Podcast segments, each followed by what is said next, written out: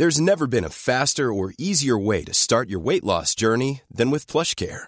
PlushCare accepts most insurance plans and gives you online access to board-certified physicians who can prescribe FDA-approved weight loss medications like Wigovi and Zepbound for those who qualify. Take charge of your health and speak with a board-certified physician about a weight loss plan that's right for you. Get started today at plushcare.com slash weight loss. That's plushcare.com slash weight loss. plushcare.com slash weight loss. Hey there, it's Michelle Norris. I'm host of a podcast called Your Mama's Kitchen. When I travel, I'm usually looking for a way to find a taste of home when I'm not at home. And one of the things I love to do when I am at home is entertain. And Airbnb allows me to do that. When I was in California recently, I rented a house that had a great kitchen. And when we were sitting around the table, we were all thinking, we're in someone else's house. Someone could be in all of our homes as well. If you have a home, but you're not always at home, you have an Airbnb. Your home might be worth more than you think. Find out how much at airbnb.com/slash host.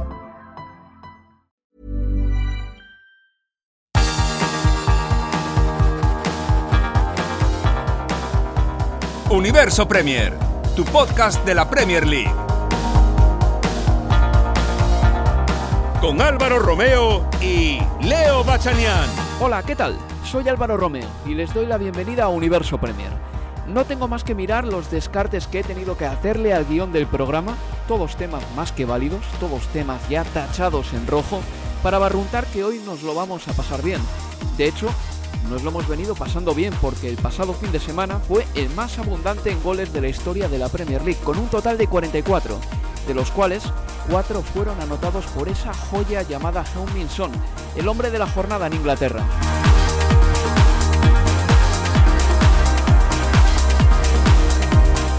Dicho esto, me preocupa el calendario, el que no se puedan cumplir las fechas previstas en una temporada de fútbol que durará un mes menos de lo habitual, y me descuadra aún más que en aras del cumplimiento de los horarios y fechas estipulados nos pasemos de frenada. Me explico. El pasado martes, tres integrantes del West Ham United, su entrenador David Moyes y los jugadores Isa Diop y Josh Cullen fueron informados de sus respectivos positivos por coronavirus una hora y diez minutos antes del pitido inicial de su partido de Carabao Cup ante el Hull City. Estuvieron al menos una hora dentro del estadio. Los tests se hicieron el lunes. Para cuando los resultados estuvieron disponibles el martes, la expedición del West Ham United ya estaba dentro de su estadio. Pese al revuelo, el partido se terminó jugando, por supuesto con arreglo al reglamento y con la connivencia de los servicios médicos de ambos clubes. Ahora bien, se jugó. Hay un interés por seguir pedaleando a menos que de verdad haya que parar. Y por mucho que Mois, Diop y Cullen fuesen el martes asintomáticos, el riesgo existe y esta temporada va a estar marcada, seguro, por cuánto quieran exprimir el deletreo del reglamento. Las autoridades saben que tendrán un papelón si empieza a haber retrasos en el calendario y saben también que hasta la semana del 19 de octubre apenas hay días hábiles en el calendario para recuperar partidos aplazados. Y saben también que la rueda tiene que seguir girando, que la temporada pasada los clubes de la Premier League perdieron en conjunto 700 millones de libras, que el endeble rumor del paulatino y progresivo retorno de los aficionados está en el cubo de la basura ya, desde que el martes Boris Johnson anunciase una nueva batería de medidas. Y saben también que vender todos los partidos de la jornada a las teles por cable, algo inédito en Inglaterra, no va a zanjar esta crisis económica. Nos vamos a tener que acostumbrar a esto, a que le quieran sacar todo el jugo al calendario y también al tira y afloja entre un gobierno y unas reglas que dan y cierran la mano según marque la curva de contagios, porque tal como están las cosas, en Inglaterra toda actividad está regida bien por normas en futuro simple o bien en un presente del indicativo que caduca con cada discurso del primer ministro.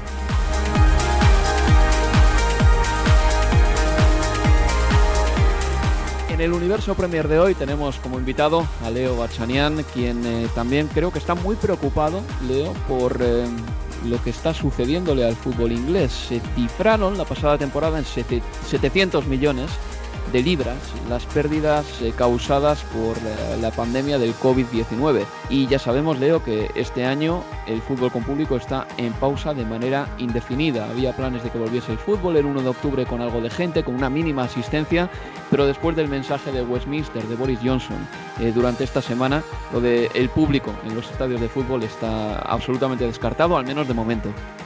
Sí, absolutamente. Y, por lo menos de aquí a, bien entrado el 2021 no pareciera haber lugar para el regreso de, los hinchas a los estadios en, en, la Premier. Había equipos como por ejemplo el Liverpool que ya tenían eh, o habían hecho planes antes de esta nueva decisión del gobierno de tener presencia de hinchas en, los, en el terreno de juego en Anfield en su partido de finales de octubre ante el Sheffield United. Para esa oportunidad habían pensado en 12.500 espectadores. El Tottenham con Levy venía pensando en algo similar. En un momento se creyó que en realidad les iban a permitir la posibilidad de mil hinchas apenas. por ejemplo, una prueba que se hizo en 10 partidos de la Football League hace, hace una semana. Los clubes de la Premier pensaban que mil personas o nada era exactamente lo mismo y ahora ya, ya decididamente hablamos no de mil personas, sino de que no habrá presencia de hinchas de acá al, al, mediano plazo, no corto plazo, pero sí mediano plazo. Hablamos de un gobierno que esta semana acaba de decir que las nuevas medidas que ha tomado piensan dejarlas en curso por al menos seis meses. Estamos hablando que la Football League dijo que si esto realmente va a ser así durante seis meses, que el fútbol inglés se prepare para la bancarrota de muchísimos clubes del ascenso, ya no solo de la League One o de la League Two, sino también del Championship. Pero la Premier, claro, lo que tanto nos atañe, también está en serios problemas si esto continúa de esta manera. Hablamos de 100 millones de libras por mes en su conjunto que están perdiendo los clubes de ingreso al no tener la posibilidad de recibir a sus hinchas en, eh, los terrenos de juego realmente el, panorama financiero de acá a lo que viene comienza, comienza perdón, a, ser eh, una cuestión de que, hay que habrá que seguir prestándole muchísima atención y ya no son pocos los clubes de la Premier que, hablan justamente de este rojo en, en, sus finanzas, no son pocos los clubes de la Premier también que están en contra de este mensaje de que la Premier debiera eh, ayudar a la mayoría de, equipos de la Fútbol League del ascenso que no puedan afrontar eh, estos meses, el panorama es realmente complicado, Álvaro. Y tenemos que decir también que los clubes que más van a sufrir son aquellos de la National League, de ligas semiprofesionales, que están en peligro de desaparición. Hay que decir también, Leo, que mm, en la Liga Española, por ejemplo, se dibuja ya un futuro que la Premier no quiere ni ver, que es el futuro de la moderación el futuro de la contención en el gasto, un eh, futuro en el que las dos palabras masa salarial empiezan a estar ya muy de moda. Así que la Premier, si se aprieta el cinturón, tampoco va a ser algo que no se esté haciendo en otras ligas ya. Por eso yo decía en la introducción del programa anterior, Leo, que lo que más me sorprendía es que mientras que en Alemania, en Italia, en Francia, en, España, eh, todos los equipos estaban yendo con muchísimo tacto al mercado, incluso el Paris Saint Germain, que en Inglaterra no estuviese siendo así. Y creo que si esto sigue, y esperemos que no, toquemos madera, que encuentren la vacuna, que terminen eh, por sacarnos de esta pesadilla, pero si esto continúa, los clubes de la Premier puede que hayan vivido su último gran verano de desembolso. Sí, y yo no sé si justamente tiene que ver este gran desembolso que se ha hecho pese a este contexto y pese a las declaraciones de varios de estos mismos clubes, porque pensemos que Liverpool eh, nos, dijo que pasaba del fichaje de, Timo, de Timo Werner porque justamente había una incertidumbre muy grande planteada a partir de la pandemia del COVID-19 para que en tres días llegara el contrato de, de Thiago y dos días después el de, el de Diogo Jota por 45 millones de,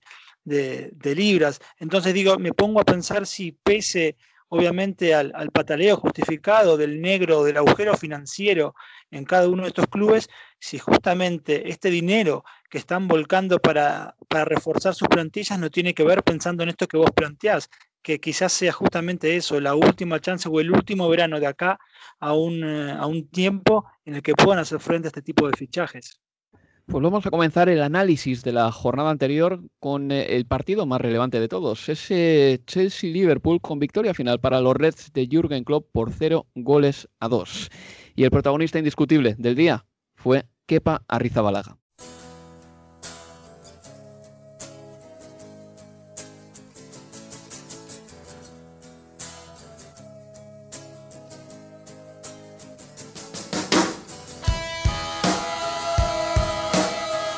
It's a clear error. It, Kepa's held his hands up, of course you would with that kind of error, and uh, it's a mistake. Hi Chelsea fans, can't wait to join you at Stamford Bridge. If you drop in confidence, you have to work. There's only one way I know to get confidence back, is to feel support, which you'll feel here. Da la sensación de que eres un portero que se sobrepone a las críticas y que parece que se aísla muy bien del ruido externo. Yo creo que en esos momentos de, de euforia o de partidos malos eh, hay que tener y hay que saber eh, muy bien el camino que lleva cada uno, el trabajo que está haciendo cada uno y hay que saber eh, muy bien eh, mantener la calma. You know, that was that was something important in the game today. Can't wait to join you at Stamford Bridge. This is football, so Donde me he formado yo en, en Bilbao, pues eh, se, se trabaja de, de distinta manera, ¿no? Al final el portero inglés eh, quizás sea más de, más de bloquear, más eh, rígido, no tan eh, explosivo en ese sentido. Hi Chelsea fans, can't wait to join you at Stamford Bridge. See you there. En ese montaje sonoro explicamos que Eduard Mendy ya es jugador del Chelsea, así que vendrá para competir con Kepa Rizabalaga en la portería del equipo de Frank Lampard. Hay que decir claramente que Kepa no está viviendo una buena temporada, pero una cosa es que un portero lo está haciendo mal y otra cosa es el escarnio. Ya, ya pasó con Claudio Bravo en su día cuando le trajo Pep Guardiola y en Inglaterra una portada muy dura le llamaba Claunio. Bravo, después de cometer un error contra el Manchester United, eh, llamándole payaso, básicamente. Y con Kepa Rizabalaga, yo puedo entender que los titulares de los eh, tabloides sean sensacionalistas y que critiquen, al fin y al cabo son eh, diarios privados, pero lo que yo no entenderé, Leo Bachanian, es que en el directo del partido que estaba haciendo la propia Premier League, la página oficial de la Premier League el otro día, en el Chelsea-Liverpool, en ese directo del partido, se hiciese eco de un tuit de un cualquiera diciendo, después del error de Kepa en el gol de Sadio Mané, lo siguiente, terrible por parte de Kepa, apuesto a que el Chelsea comprará un portero en este mercado de fichajes y dentro de muy pronto. Es decir, ¿desde cuándo la Premier League da voz a aficionados que critican de esa manera a un eh, hombre representado por la propia marca Premier League? Porque la Premier League normalmente lo que hace es proteger a sus jugadores. Me pregunto, por ejemplo, si Sam Allardyce o Frank Lampard o tótems de la Premier League de ese calado, si alguien escribe un tuit contra ellos, la Premier League se haría eco de esos tweets. Además, que tampoco es un tuit de Gary Lineker ni nadie por el estilo, sino que es un tuit de una persona llamada G en Twitter. No, no lo entiendo. Me parece que la Premier League se sumó eh, a ese escarnio a Kepa de una manera injustificada. Eh, coincido y tengo respuesta para ese contrafáctico que planteás respecto de si hubiera estado otro futbolista u otro entrenador, si hubiera sido Lampard en su época de jugador o, o un Sam Allardyce como entrenador a quien hubiera sido referido un tuit, por ejemplo, de, de, ese, de ese calibre como el que finalmente se hace eco la, cuenta de, la Premier League. A mí me parece un papelón desde una cuenta, desde una cuenta institucional como la de la Premier, que está siguiendo el minuto a minuto de un partido, hacerse eco de ese tipo de, de tweet. Esperaba, yo te lo comentaba cuando vos me mandaste el, eh, la foto de ese tweet por, por WhatsApp, pensaba que inmediatamente luego del partido la Premier iba a sacar una, una disculpa porque, insisto, lo podía pensar como quien estuviera llevando la cuenta de la Premier que se haya creído en ese momento este, quizás que tenía derecho a, hacer, a retuitear el, tweet que, que, se hacía eco, me parece a mí una falta de, respeto total. Quizás quien lo hacía pensaba que estaba siendo el más gracioso de, la clase, pero saliendo desde la cuenta de, de, la Premier League realmente me parecía absolutamente eh, fuera, fuera de lugar. En fin, que el partido terminó con victoria para el Liverpool Leo y fue el primer gran partido de la temporada. En, fue un encuentro en el que debutó Thiago, además con récord de pases para un debutante en la Premier League, y eso que solo jugó la segunda mitad del partido. Sadio Mane estuvo pletórico y el partido hay que decir que quedó marcado para siempre después de esa expulsión de Christensen justo antes del descanso por un agarrón precisamente a Sadio Mane. Revisión en el bar, expulsión de Christensen y el Chelsea con 10 en la segunda parte no pudo con un Liverpool que está a muy buen nivel. Decíamos el otro día contra el Leeds United que necesitaba el Liverpool precisamente partidos de verdad, no encuentros de fogueo tras un último tercio de la pasada campaña que fue básicamente descontarle hojas al calendario y el Liverpool está de vuelta. Sí, está de vuelta. Me parece que se respondieron algunas preguntas. Quizás falta hasta que cierre el libro de pases el 5 de octubre, pero cuando pensábamos o cuando hicimos ese partido con el Licho, te hablaba que en materia de refuerzos, un delantero era evidente que así necesitaba reforzarse, lo hizo con Diogo Jota. La llegada de, de Thiago es maravillosa para el proyecto de, del Liverpool. Que se quede Wignaldum es también toda una señal, pero pensábamos en la posibilidad de un refuerzo en la saga central, alguien que pudiera ser recambio del acompañante de, de Van Dijk que parecía volvía a ser eh, Joey Gómez. Bueno, digo, ante el Chelsea se comenzaron a responder ciertas preguntas porque Fabinho fue el hombre que acompañó a, a Van Dijk. Y si llega Thiago como llegó y lo hace como lo hizo en Stamford Bridge, y si se queda Wijnaldum, quizás no haya necesidad justamente de reforzar, esa última línea buscando un acompañante de, de Van Dijk teniendo en cuenta la versatilidad de Fabinho y lo bien que también lo hace desde ese lugar, eh, además pensando en la cobertura que puede tener la defensa del, del, del Liverpool, pensando en Henderson uh, por delante junto con Thiago, además de contar también un mediocampista de contención haciendo las veces de central, eh, es decir, moviéndose prácticamente en un sector del terreno de juego similar un par de metros más atrás, como le tocaría Fabinho al lado de Van Dijk, pero me parece que quizás se hayan comenzado a responder ciertas dudas que teníamos respecto de si podía llegar alguien o no en esa zona. No lo descarto que no llegue nadie, pero me parece que fue muy satisfactorio lo que vimos en, materia de, algunos nombres propios, insisto con esos tres, lo de Henderson, Thiago y Fabinho el último día en, Stanford Bridge, además de lo de Sadio Mané, que sigue en el nivel de la 19-20. Fabinho estuvo perfecto al cruce en varias acciones de Timo Werner, un delantero que tiene mucha velocidad y Fabinho supo, aguantar el tipo en carrera, además con muchos metros a la espalda contra el delantero alemán. Eh, es un jugador muy bueno, eh, hay que reconocer que de pivote defensivo da muchos magisterios durante los partidos, tiene cierta llegada, Leo, y en el Mónaco también se desempeñó en eh, posiciones defensivas cuando sí lo requirió Leonardo Jardim, eh, luego al final terminó de pivote defensivo, pero sí que es verdad que hubo partidos en los que creo que incluso llegó a actuar en el lateral derecho, así que la polivalencia es eh, una de las virtudes más destacables de este jugador. Por parte del Chelsea, hay que decir que aparte del tema de conversación de la semana, el de Kepa, Azpilicueta parece que ha perdido definitivamente el puesto en el 11, no sé si lo recuperará yo creo que tendrá tiempo para hacerlo contra Rhys James, y que en eh, la delantera del Chelsea hay un jugador, Timo Werner, que sin estar todavía pletórico, mm, me parece que poco a poco va encontrando su sitio. Leo Timo Werner, un jugador que vive siempre en una perenne flexión de, de, rodillas y de cuádriceps para arrancar a la espalda de la defensa. Y sabemos que Timo Werner con ese estilo de juego va a terminar entrando en cualquier equipo y encajando en cualquier equipo. Pero lo de Kai Havertz es un tema un poco distinto. Frank Lampard todavía no le ha encontrado la posición a un futbolista que incluso diría que tiene que definir su posición porque es muy joven. Es que ni siquiera en el Bayer Leverkusen quedaba clara todavía si era un jugador para jugar detrás del delantero como delantero o un poco tirado a la banda. A mí me gusta detrás del delantero, en la posición de, del 10. Pensando por ejemplo, en cuestiones que ha sufrido y que sigue sufriendo el Chelsea, que son las contras o cómo le corren a la contra por el carril del centro, tener un futbolista con la rapidez de reacción y velocidad de Havertz en esa zona para contrarrestar inmediatamente una pérdida de balón es importantísimo. Y después viendo además, y salvando las distancias y teniendo en cuenta justamente el rival, digo, hablo de, de la victoria ayer ante el Barnsley 6 a 0, en la que hace un hat-trick Havertz, eh, sus goles o dos de sus tres goles llegan por el centro. El primero que convierte en el partido, hace una diagonal un poquito del centro hacia la derecha, hacia adentro, queda por detrás de Tammy Abraham. Y en el tercero de sus goles recibe justamente un pase atrás de, de Tammy Abraham, ingresando nuevamente en la posición de, del 10. Coincido con vos que todavía, o pensando en lo que fue su paso por eh, en Alemania, por el Leverkusen, no hay una posición definida para él, pero a mí me gusta ese lugar, Álvaro, por detrás del punta. Y si encima ese punta es alguien con la movilidad de, de Timo Werner, alguien que puede generar espacios para que el que llegue desde atrás pueda aprovecharlo de cara al gol, me parece que sería muy bueno para Havertz ese lugar. Lo que hizo Frank Lampard el año pasado tirando de jóvenes era más eh, algo desencadenado por la necesidad?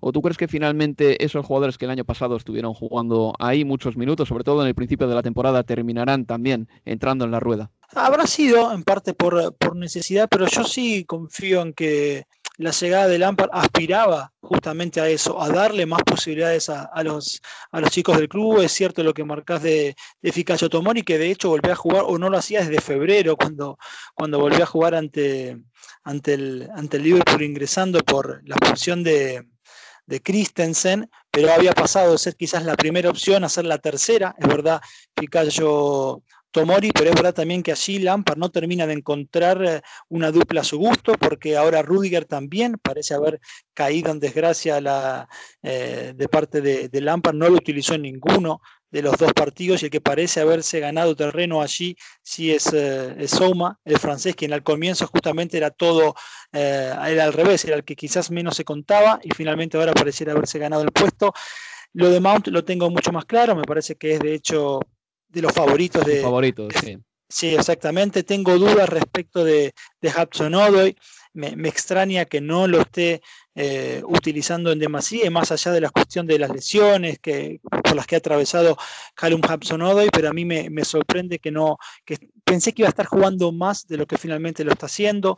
Eh, Lostufchik arrancó como 10 en el debut para después no, no tener lugar en, eh, en el equipo. Yo creo que Quizás sí, teniendo en cuenta además, claro, los refuerzos que han llegado, veremos menos partidos, menos minutos de los canteranos de, del Chelsea, pero creo que aún así, pensando obviamente en la cantidad de, partidos que habrá eh, en este fixture tan congestionado, seguiremos viendo varios canteranos sumando muchos minutos en el conjunto del Lampard. Y luego ya, eh, en el caso de Liverpool, hay que decir que yo, Diego Llota es uno de esos jugadores que va a llegar para contribuir, no tengo ninguna duda. Es el, seguramente el jugador que le dará a los Reds eso que Jürgen Klopp podía esperar en un principio de Serdan Shakiri y que de hecho Serdan Shakiri le dio eh, al principio de la 2018-2019 incluso con un gol clave en un partido contra el Manchester United. Diego Jota es un jugador joven que llega para iniciar seguramente desde el carril izquierdo o en un momento dado podrá jugar de delantero centro.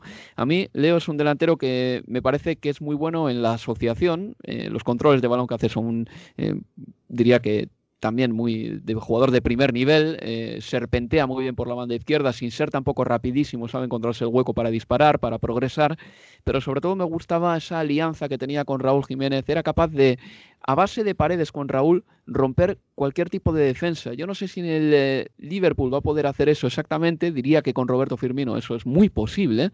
Y la adición esta al equipo de Jürgen Klopp es muy interesante, porque no sabemos si Diego, Diego va a ser una estrella, todavía no lo sabemos, no tenemos ese veredicto, pero sí que sabemos que de los jóvenes de la Premier League es de los más prometedores. Sí, absolutamente. Y a mí me parece un gran fichaje para, para el Liverpool. Me parece que es una, una variante muy buena por cualquiera de, de, los dos costados. Lo hemos visto mucho más, obviamente, por arrancando por el costado de Mané, es decir, por el costado izquierdo del ataque de Wolverhampton en su momento. Y uno espera que vaya a jugar una posición similar allí en el, en el Liverpool. Me cuesta verlo como, como reemplazante eh, de, Roberto Firmino allí en el, en el eje del área, además de que Firmino me parece que tiene también eh, eh, muchos más pergaminos, quizás a la hora de tirarse atrás y quedar como falso nuevo, como un número 10, más, que con, más que J. Sí puedo imaginar si si hubiera un bajón de nivel de, Roberto Firmino, que quizás obviamente de los tres de adelante en este arranque de temporada es el que menos se ha notado, un sala estridente en el debut ante el Leeds, ahora le ha tocado a, Sadio Mané, Firmino es el más apagado de los tres en este arranque de temporada, pero podría permitirme imaginar en algún momento quizás un Sala eh, jugando de, nueve y, y, que sean Sadio Mané y Diogo Jota porque no quizás los que estén a los costados si es que Firmino atraviesa algún tipo de, de bajón futbolístico. Universo Premier, tu podcast de la Premier League.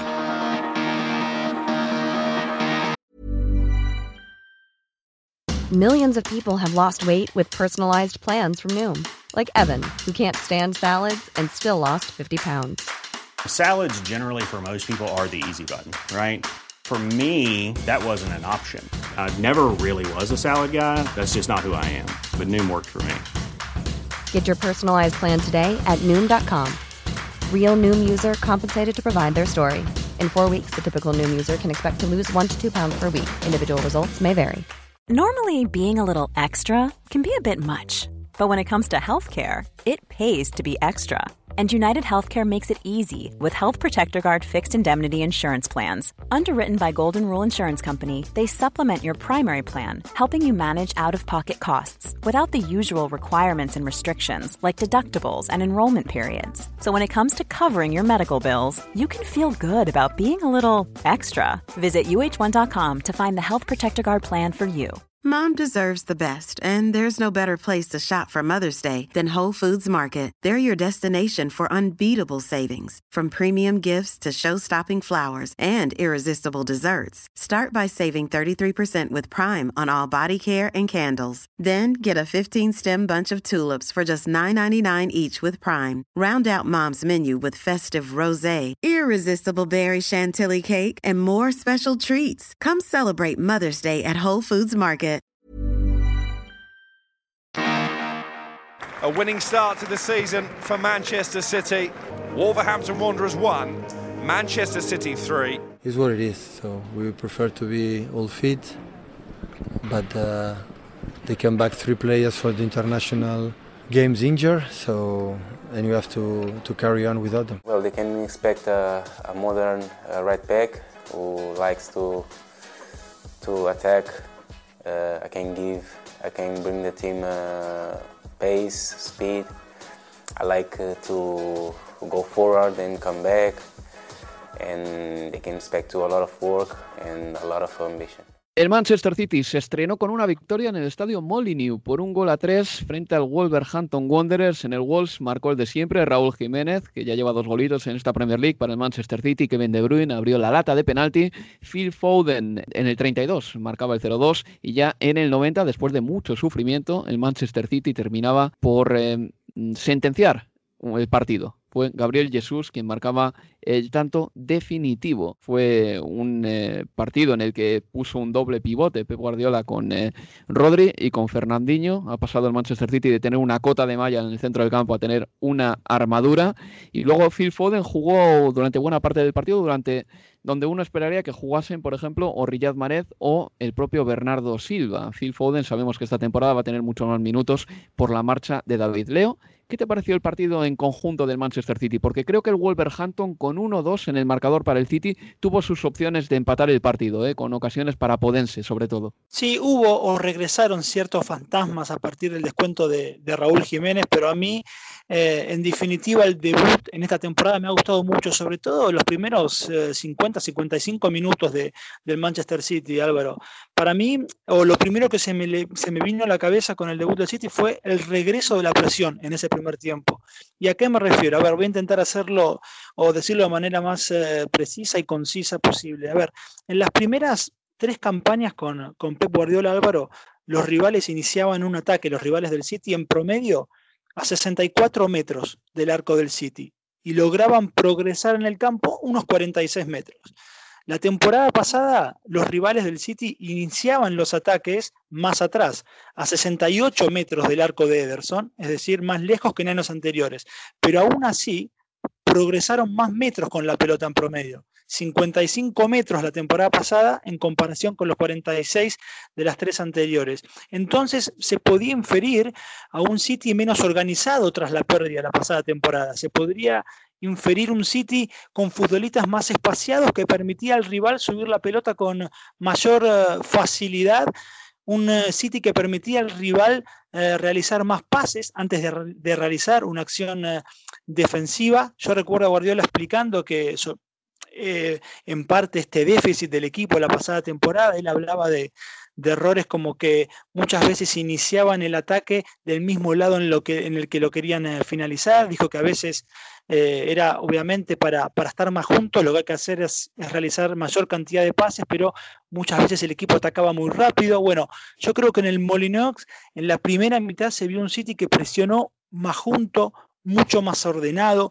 que no dejó progresar al Wolverhampton. Un City me parece mucho más cercano a lo que quiere y que ya hizo Pep. A mí ese primer tiempo me gustó realmente mucho del City de Guardiola. No sé si Pep va a ser eh, dogmático esta temporada. Eh, creo que desde que se fue a Alemania fue variando mucho su estilo. Pero el otro día, por ejemplo, se dieron otra vez eh, trazos de un Manchester City muy distinto del que podíamos presuponer que iba a crear Pep Guardiola cuando llegó a Inglaterra en 2016. Ederson, por ejemplo, al final del partido sacó en largo muchas veces y no para buscar una ocasión de gol como lo hizo por ejemplo en la final de la Carabao Cup 2018 cuando marcó el Cunagüero después de reírse de Mustafi, no, sacaba en largo simplemente porque había que terminar el partido y había que mantener el resultado. Puso un doble pivote sobre terreno de juego o al menos eh, dos jugadores de corte menos ofensivo como Fernandinho y Rodri operando juntos. Eh, al final del encuentro hubo intentos de perder tiempo cerca del banderín de córner, eh, quiero decir, todas esas cosas que son muy normales, es verdad que a veces no se las asociamos directamente a un equipo de Pep Guardiola y me pregunto cuánto le ha cambiado la Premier, porque cuando se aproximó a esta liga y terminó cayendo aquí. Eh, la Premier era una liga muy distinta también. ¿eh? Hay que decir que venía de ganar el Leicester, la Premier League, que los equipos, muchos de ellos juegan de manera distinta. Ahora en esta Premier League se juega más eh, pasando la pelota. De hecho, se dan muchos más pases en la Premier League que en la liga en este momento. Y yo me pregunto eh, si la Premier League no habrá cambiado también con la llegada de nuevos entrenadores, que seguro que sí, pero si la Premier habrá ido cambiando también a Pep Guardiola un poco y le habrá ido haciendo entender que en algunos encuentros se hace falta jugar de una manera determinada para terminar sacándolos adelante. Sí, yo creo que se va a ver mucho más eh, de este City que, teniendo en cuenta el rival, jugará de, de, cierta manera y dependiendo del rival lo hará de otra. Pensaba en este doble pivote de, de Fernandinho y de Rodri, es verdad, y hay que hacer la salvedad, ¿no? De, que el hecho de que Gundogan haya dado positivo de COVID-19 termina precipitando, me parece a mí, esa dupla en la mitad de la cancha de otra forma, o de no haber dado positivo Gundogan, seguramente hubiéramos visto un Rodrigán en la mitad de la cancha y Fernandinho hubiera ido al, al banco de, de los suplentes, pero me parece que en este City 5.0, ¿no? En esta quinta temporada de, de Pep, yo creo que sí, que iremos viendo un City más pragmático, más pragmático. Eh, obviamente también eh, cuando comparamos los, la evolución de, Guardiola en el City desde su llegada en la 16-17, obviamente es imposible hacerlo sin tener en cuenta eh, el tipo de futbolistas que tenía a disposición.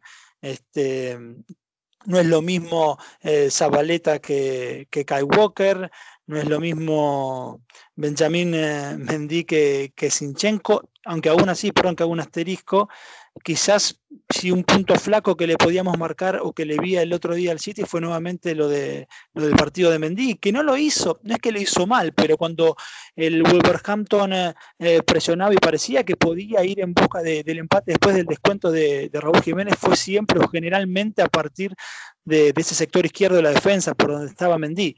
Pero al mismo tiempo la primera reacción podría ser, bueno, necesitan un refuerzo allí, pero yo no olvido que Guardiola terminó ganando dos veces la Premier sin un lateral izquierdo que se, ha hecho, que se haya hecho amo y señor de, esa función. Pero sí consigo, aunque espero un, quizás un City más, eh, más pragmático, como se le vio en los partidos, por ejemplo, de ida y vuelta ante el Real Madrid en, eh, por Champions, como lo hizo ante el Liverpool, en esas oportunidades, por ejemplo, jugando con Gundogan y con, eh, y con Rodri. El reemplazante de Silva será Gundogan cuando, cuando le toque jugar. Veremos eh, si el doble pivote será Rodri, Rodri Fernandinho o como yo creo eh, Rodri Gundogan o irá baneando a partir de, del rival que tenga por delante, pero sí espero un City más pragmático, el que le conocemos en su historia a la Guardiola como entrenador por lo que has ido viendo esta temporada, 90 minutos del Manchester City, ya 180 minutos del Liverpool, ¿quién te parece mejor equipo en este momento? ¿Quién te parece que está más eh, capacitado para llevarse esta Premier League 2021? Para mí el candidato sigue siendo el Liverpool. Lo era antes de que comenzara el torneo. Cuando llegó Thiago me parece que subía un poquito más la distancia con, eh, con el resto, el Manchester City incluido. Para mí el candidato sigue siendo el Liverpool de Club, Álvaro. Y ya para concluir, eh, leo un jugador que a ti te ha gustado siempre mucho, Podense, el jugador portugués. Eh, me pareció que estuvo muy bien en el partido contra el Manchester City. Es verdad que de cara a puerta no estuvo atinado, pero sí que es verdad que tuvo varias oportunidades de gol, que a la espalda de los centrales encontró petróleo eh, realmente, a las espaldas, entre otros, de Nathan Ake, que jugó de titular con el Manchester City, y me gustó sobre todo sus ganas de ganar ese partido. Se le veía con unas ganas de dejar su marca, su huella en el encuentro, y por añadidura diría que ya tiene ganas de dejarla en la Premier League también y demostrarla en uno que tiene que ser el titular, y eso le va a venir muy bien al Wolverhampton Wanderers, porque se le ha ido un jugador muy importante, y que uno de los suplentes automáticamente alce la mano y diga, no, no, yo voy a ser el titular, yo voy a ser el hombre que va a hacer olvidar a Diego Llota ya, eso le viene de maravilla al Wolverhampton Wanderers. Dudas las justas. Ha, sabido esperar su momento y lo, ha aprovechado. Uh, Podens, eh, realmente. Eh, el portugués, pensemos, lleva apenas siete partidos jugados desde el arranque, desde que llegó de, del Olympiacos, pero a mí lo que me pasó el otro día ante el, ante el Manchester City y de a poco en los últimos partidos que desde la reanudación, en realidad a partir de aquella goleada 3 a 0 al Everton, cuando comenzó a jugar Daniel eh, Podens, de a poco comienza a tener de esta sensación de que cuando la pelota pasa por los pies del portugués, algo puede pasar. Esa sensación que solo ocurre con, los buenos futbolistas, ¿no? Esa electricidad que te hace levantar de, del asiento. Eh, en la primera parte no, no participó del juego prácticamente, en un Wolverhampton que, claro, eh, no pudo correr nunca la contra, que la pelota le duró muy poco, pero en el segundo sí, fue el abanderado de, la reacción de los Wolves, tuvo su ocasión para convertir, pero decidió mal, si te acordás en ese centro atrás de Pedro Neto que le queda de frente a Everson, pero en lugar de pegarle se abre de piernas para que la pelota le llegue a, Rubén Neves, pero después tuvo mucha inteligencia para, correr a los espacios eh, por detrás o por delante, como vos marcabas de, Stone, de Stones o de Nathan Ake. Eh, y eso además está claro, me parece que, lo puede hacer porque cuenta con un delantero como Raúl que, se tira muy bien atrás y que se mueve muy bien hacia los costados, permitiendo justamente eh, eh, que Daniel Podens pueda atacar esos espacios a las espaldas de, los centrales. ¿no? Por momentos Raúl, te diría, y salvando las distancias en la comparación, haciendo cosas que antes te hablaba yo de Timo Werner, que puede aprovechar Havertz, bueno, cosas que hace Raúl, me parece que las puede aprovechar muy bien Daniel Podens. ¿Cómo se va a aprovechar el Wolverhampton Wanderers de las indudables cualidades de Nelson Semedo o Leo Bachanian? A ver, yo creo que a Semedo en todo caso lo beneficia llegar a un equipo que va a jugar o que juega con tres centrales y uno imagina que la función de Semedo va a ser la de carrilero por derecha, pensando en que Semedo no es ninguna garantía, ni mucho menos, de, alguien que puede blindarte el lateral derecho a la hora de, defender. Dándole a Semedo más, eh, más, eh, a ver, más importancia en la mitad de cancha hacia adelante de lo que puede ser retroceso, como también ocurría con Doherty, aunque para mí Doherty tenía muy buen retroceso. Mejor y era también, Doherty, ¿eh? Sí, por eso yo creo que como negocio ahí no veo un gran negocio, pensando en la plata por la que se fue eh, Doherty, que no llegaba a los 15 millones de libras, y lo que se termina pagando, o se terminaría pagando, que podría alcanzar los 37 millones por parte de, del Wolves para traerse a, finalmente a, a Semedo. Este, pero bueno, este, yo creo que, sí, que pensando en que tiene un entrenador que, habla también eh, su idioma, que lo va a contener, que llega un grupo en el que, en el que va a tener muchos compatriotas, pensando en ese lugar que, insisto, va a tener que va a ser eh, como carrilero por, por derecha, quizás veamos una mejor versión de, de Semedo. A mí no me convence, me cuesta imaginar que lo vaya a hacer mejor de lo que le vimos eh, a Matt Doherty, que para mí ha sido un gran fichaje de parte de, del Tottenham y más aún por lo que le terminaron pagando al Wolverhampton. Pero bueno, es un hombre que ya está ahí, que se lo presentó con toda la pompa, de noche, con las luces prendidas del, del como, vemos, como vimos en el video de, de Twitter, pero bueno, es, es, esas o esos pases que a mí en principio me cuestan entender.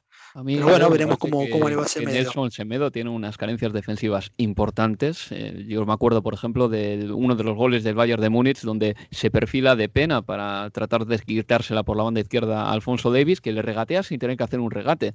Pero son tantas de Semedo, eh, no dar, por ejemplo, el apoyo al central o no dar el apoyo al centrocampista, eh, no se abre a la banda bien nunca, a veces está demasiado adelantado, a veces está demasiado retrasado. Me decías tú que la fotografía de Messi, esa en el Barcelona, Ya tan famosa, de mm, todo el carril derecho libre para que Semedo subiese y que no estuviese por ahí, eh, es eh, una foto lapidaria para Nelson Semedo, pero por lo menos sí que creo que Adama Traoré ahora mismo estará más liberado, porque el otro día en el carrilero derecho le vi demasiado espeso, muy empecinado en regatear y que tardaba demasiado en eh, elegir la opción fácil. Así que quizá Adama, ya con la llegada de Semedo, se le pueda considerar directamente a a poco que Semedo lo haga medianamente bien en el Wolverhampton Wanderers, a Adama se le pueda considerar ya extremo derecho del Wolverhampton Wanderers, que es algo que yo también creo que necesita el jugador, porque vive precisamente del riesgo, vive del uno contra uno y vive de estar muy cerca en el, último tercio de campo. Aunque arranque muy bien desde atrás, es mejor que Adama Traoré juegue arriba. Sí, totalmente. De hecho, ya en el debut en, eh, ante el Sheffield United había jugado, como lo hizo ante el City, como, como carrilero, pero el mejor Adama es el de la explosión en los últimos 20, 25 metros del terreno de juego. Y, la llegada de Semedo para ocupar ese lugar que antes era de Doherty, quizás seguramente le permita a Adama volver a ese lugar que yo considero es donde mejor rinde. Universo Premier, tu podcast de la Premier League.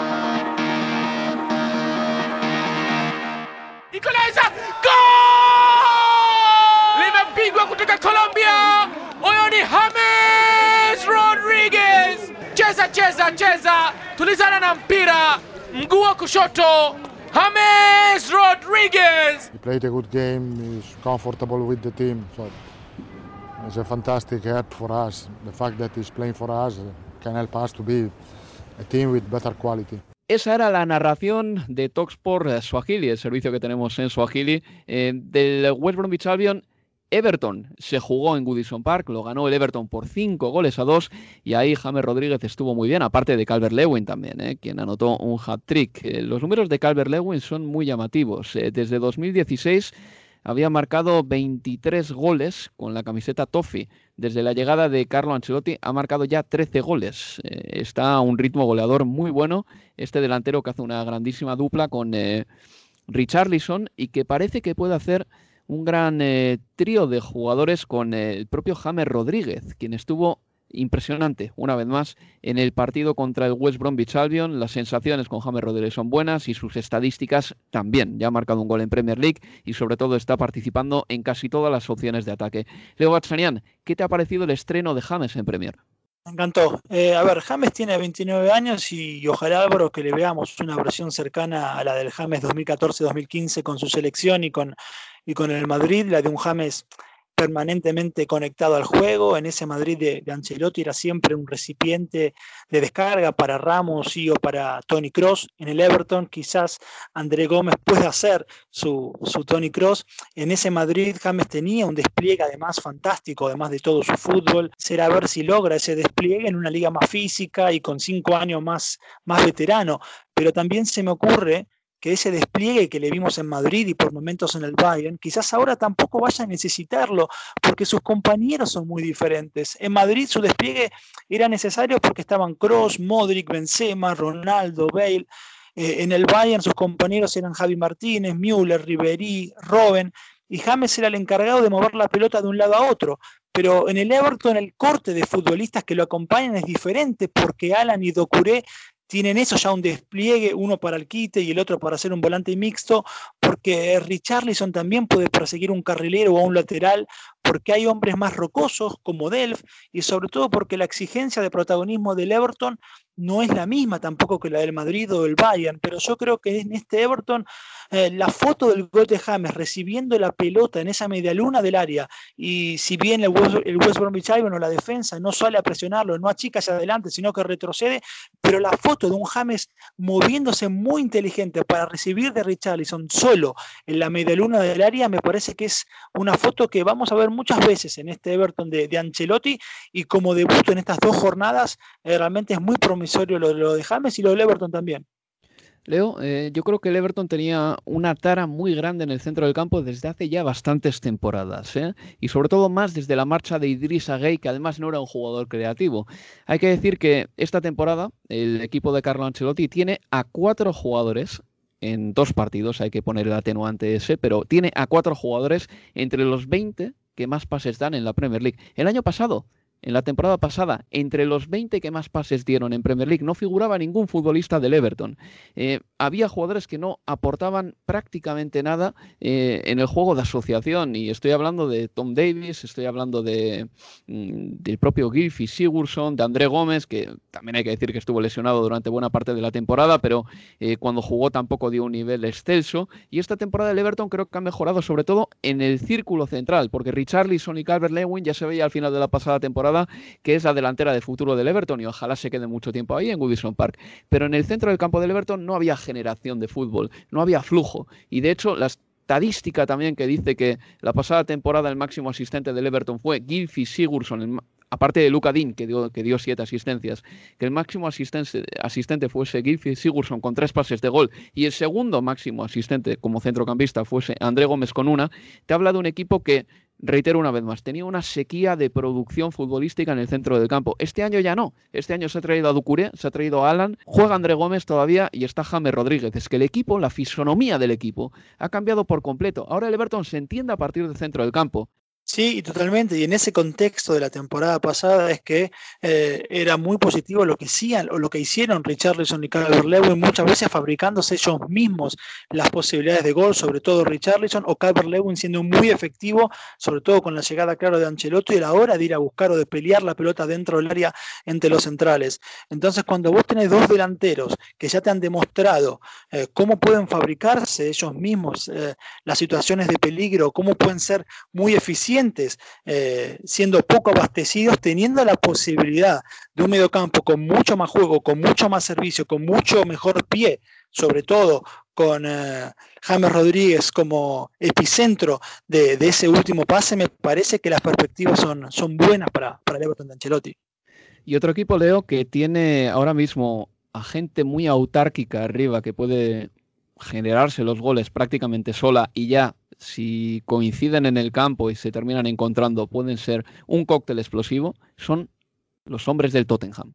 Un Tottenham que le ganó 2 a 5 al Southampton el otro día, y eso que el partido no empezó especialmente bien para el equipo de Jose Mourinho, pero es que el Tottenham tiene una joya llamada Son, que anotó cuatro goles, tiene otra joya que se llama Harry Kane, que dio cuatro pases de gol, y así despedazaron al equipo de Ralph Hasenhutel. Eh, hay que decir que Reguilón y que Gareth Bale, fichados la semana pasada, no se vistieron de corto para el Tottenham, pero que serán fichajes también que vendrán para aportar, y los de Jose Mourinho podrán jugar, si Mourinho lo tiene a bien, con Gareth Bale, con Son y con Harry Kane ahí arriba. Es una delantera sobre el papel que da mucho miedo a Leo Bachanian, sobre todo por la capacidad que tienen para anotar. Es que estos tres jugadores pueden promediar entre los tres tranquilamente 60, 70 goles. Y es algo que el Tottenham no tiene desde hace mucho tiempo. Diría que no ha tenido nunca un tridente que, puede, que pueda ser capaz de, anotar tantos goles. Absolutamente, la duda pasa por ver en qué esquema, ¿no? Vamos a verlos a, a Bale, a Kane y, y a Son coincide obviamente en la capacidad potencial goleadora de un tridente como, como este. Yo creo que en un 4-3-3 quizás la mitad de la cancha podría ser de, de en la contención, con Sissoko y Lo Celso como, como interiores, pero pensando en una cuestión de mayor equilibrio y teniendo en cuenta que los laterales eh, serán eh, Reguilón y Matt Doherty, y teniendo en cuenta que el entrenador es Mourinho, quizás me inclino más a pensar por un 4-2-3-1 con eh, o Harry Winks acompañado de Sissoko eh, en la contención y, y Lo Celso por, por detrás de, de Kane quizás también en su posición preferida de número 10 de Leali pueda tener lugar en ese hipotético 4-2-3-1, aunque tampoco, no sé cómo lo ves vos, no, no habría que descartar la posibilidad de, línea de 3 con Reguilón y Doherty, en ese caso como, como carrileros, pero no puedo dejar de pensar en, la ilusión del hincha de, los Spurs pensando en lo que puedan darle eh, Gareth Bale, Harry Kane y, y Son Heung-min. Sí, bueno, Leo, ya recogiendo esa pregunta, yo creo que es una posibilidad que José Mourinho podría poner en práctica, pero de entrada el esquema favorito de José Mourinho siempre pasa por dos centrales y dos laterales. Así ha sido históricamente y sus mejores equipos han jugado así. Entonces yo creo que lo de los tres centrales será una cosa más eh, circunstancial, pero que mm, la duda que me queda a mí también es si se atreverá finalmente. Primero habrá que ver en qué estado físico llega Gareth Bale, porque el otro día viendo las estadísticas eh, en el Real Madrid, de goles son buenas, pero es verdad que Gareth Bale se ha perdido aproximadamente el 30 o el 35% de los partidos que pudo haber jugado con la camiseta blanca. A ver si en el Tottenham puede dar cierta regularidad, que eso es algo que está todavía por verse.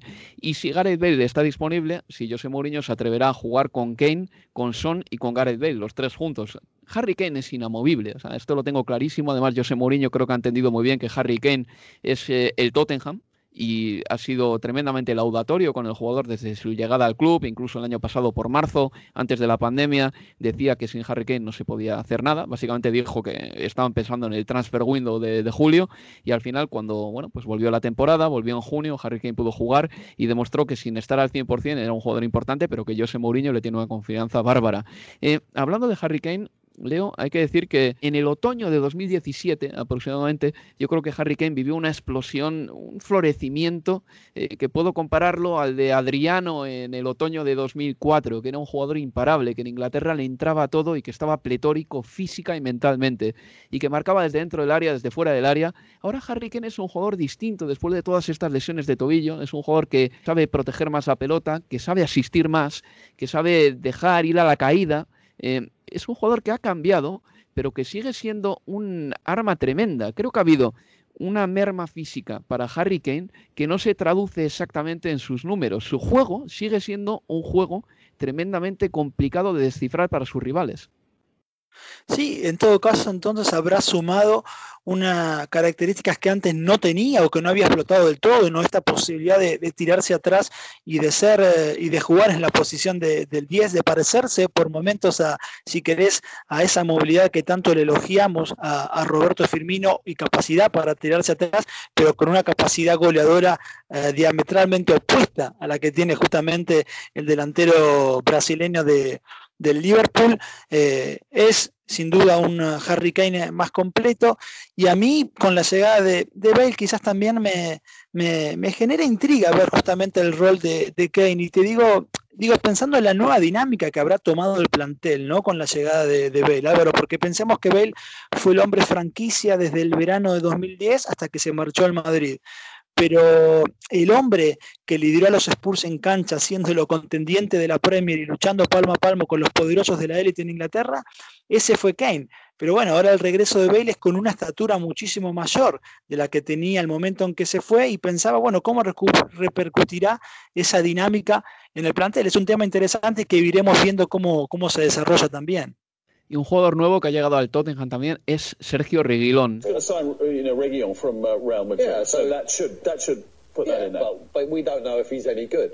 You know, it's all right bringing these names in from from uh, foreign countries where never played in the Premier League. This is the toughest league in the world, and it might take him 18 months to settle. He might have a new manager by the time he settles. Yo estoy un poco hartito de escuchar ya entrenadores eh, que siempre son los mismos, además. Eh, Sherwood, Allardyce, eh, también hemos escuchado a Paul Merson. Referirse a los jugadores extranjeros de esta manera, Sam Allardyce, eh, y al final eh, demuestran, en primer lugar, que no, ven el suficiente fútbol internacional para hacer análisis tan eh, escasos de un jugador, además, esto era la televisión de la Premier League, y luego también que tienen un desdén casi Mm, de base contra el jugador que viene de fuera y esto es algo que quizá no puede interesar mucho a nuestros oyentes, pero hay que decirlo porque aquí ponemos sobre la mesa dos cosas. En primer lugar, que hay dos tipos de analistas de fútbol ya. Están eh, los eh, Gary Neville, por ejemplo, los Jamie Carragher que se estudian y se preparan los partidos. Luego hay gente como Tim Sherwood o Sam Allardyce, por ejemplo, que van al estudio pues prácticamente sin papeles y sin saber muchas veces del jugador que están hablando.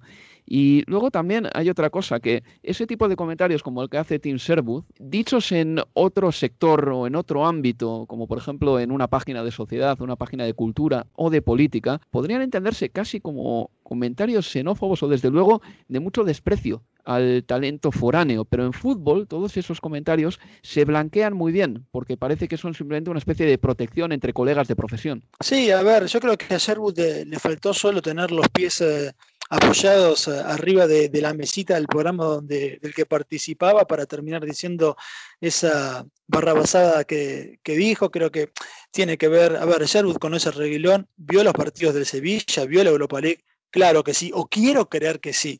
Yo insisto, yo creo que hablamos de un, hombre que está pidiendo, que está pidiendo a gritos eh, eh, llamar la atención, que muchas veces creen que el que camino más corto para volver a ser tenido en cuenta a la hora de, dirigir es justamente tener presencia en los medios a partir de, este tipo de, de cuestiones.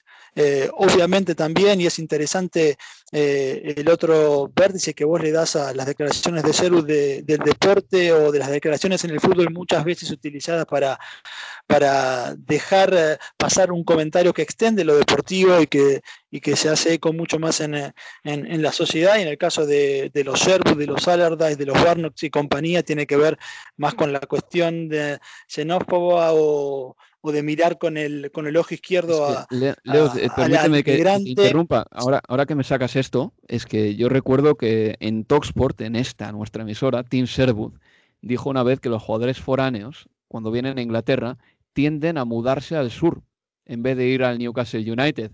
Y es una frase que, en primer lugar, mm, digamos que califica como zánganos o hedonistas a los futbolistas, o así es como lo entiendo yo. Y en segundo lugar, y lo que es más importante, es absolutamente falsa. ¿Cuántas veces hemos visto al Newcastle trufado de extranjeros? Sí, absolutamente. Lo único, eso sí, es que no creo que que, en el fútbol se hagan eh, mayor cantidad de acusaciones eh, falsas o se puede usar un mensaje para transmitir otro, mucho más que, en el resto de, la sociedad. A ver, cuando tenés un eh, primer ministro que cuando hacía columnas en uno de los diarios más leídos de, Inglaterra, se despachaba también con comentarios xenófobos y que ya ocupando el cargo más importante político del país, en ningún momento eh, dijo que se arrepentía de lo que había escrito en referencia a comentarios xenófobos, por ejemplo, a las, a, las personas con, eh, de origen eh, musulmán. De ahí para abajo realmente ya no, no me extraña absolutamente nada. Bueno, pues Leo Bachanian, esto ha sido todo en el Universo Premier de hoy. Muchísimas gracias por estar aquí y nos escucharemos dentro de muy poquito, en un par de semanas así, con tus maravillosos análisis en el Universo Premier Masterclass. Muchas gracias, amigo. Un placer, Álvaro. Hasta la próxima.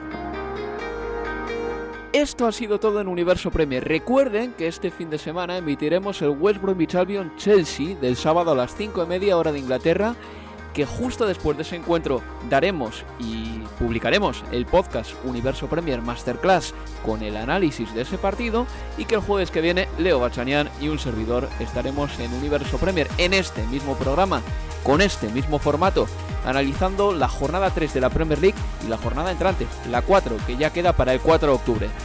No olviden amigos que este año emitiremos dos podcasts por semana para que ustedes estén al tanto de todo, de todo, de todo lo que pasa en la Premier League. Se despide en nombre de Talksport Álvaro Romeo y nos escuchamos el fin de semana. Adiós, adiós, adiós.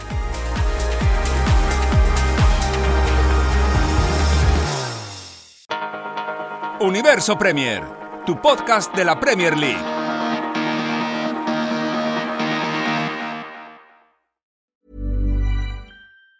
Even on a budget, quality is non-negotiable. That's why Quince is the place to score high-end essentials at 50 to 80% less than similar brands. Get your hands on buttery soft cashmere sweaters from just 60 bucks, Italian leather jackets, and so much more. And the best part about Quince, they exclusively partner with factories committed to safe, ethical, and responsible manufacturing. Elevate your style without the elevated price tag with Quince. Go to quince.com slash upgrade for free shipping and 365-day returns. Mom deserves the best, and there's no better place to shop for Mother's Day than Whole Foods Market. They're your destination for unbeatable savings, from premium gifts to show-stopping flowers and irresistible desserts. Start by saving 33% with Prime on all body care and candles. Then get a 15-stem bunch of tulips for just $9.99 each with Prime. Round out Mom's menu with festive rosé, irresistible berry chantilly cake, and more special treats. Come celebrate Mother's Day at Whole Foods Market.